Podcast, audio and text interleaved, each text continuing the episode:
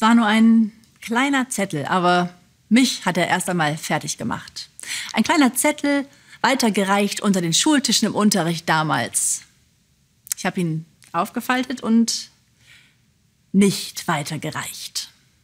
Eine fiese Zeichnung war das, blöde Sprüche über mich. Ich habe die Blicke auf mir gespürt, die nur auf diesen Moment gewartet hatten. Und dann dieses Kichern und Feixen. Am liebsten wäre ich auf der Stelle im Boden versunken. Andere fertig zu machen, das gibt offenbar vielen ein merkwürdig gutes Gefühl. Ja, ich weiß, hab dich nicht so, ging uns allen so in der Schule. Klar, sehr menschlich, trotzdem widerlich.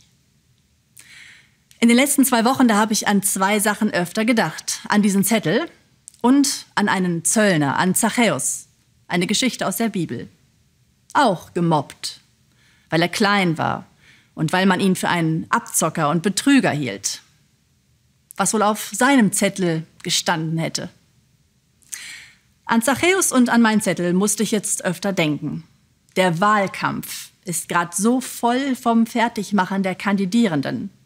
Abschreiberin, Geheimnisverräter, schon das Aussehen, hängt sie. Kein Tag ohne Jagd. Wo lässt sich wieder angreifen, wieder runterputzen?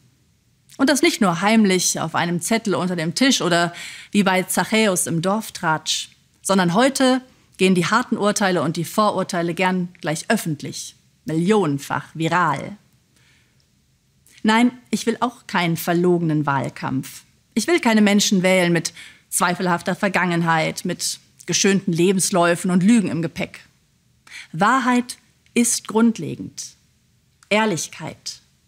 Aber was widerlich ist, Wahrheitssuche, deren einziges Ziel Zerstörung ist. Diese Gnadenlosigkeit, unerträglich. Heute, damals in der Schule und in der Bibel bei Zachäus.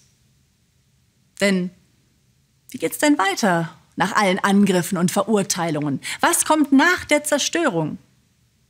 Ja, wir zerlegen hier im Land gerade alles und jeden. Und am Ende dämmert's uns, da bleibt ja kaum jemand übrig. Nichts, was gut ist, nichts, womit es weitergehen kann für die nächsten vier Jahre und für alle, die Verantwortung übernehmen sollen. Schluss damit. Es braucht das, was Zachäus erlebt hat. In meinem Glauben da nenne ich das Gnade. Als Jesus unter Jubel in seinen Ort kommt, da kehrt er bei Zachäus, bei dem Zöllner ein. Die Vorwürfe der anderen, die kommen auf den Tisch.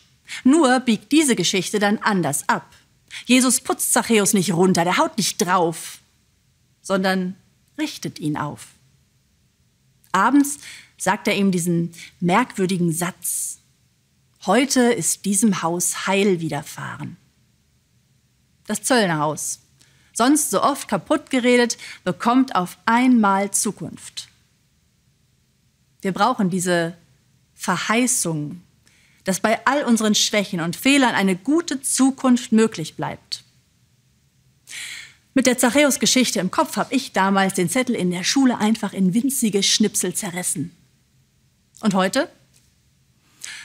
Einfach mal aufhören mit dem Runterputzen. Wir können anders. Wir können unsere Energie lieber in das stecken, was Zukunft möglich macht. Das wird sich für uns alle deutlich besser anfühlen. Langfristig aber sicher auch schon in der nächsten Woche. Ich wünsche Ihnen allen eine gesegnete Nacht.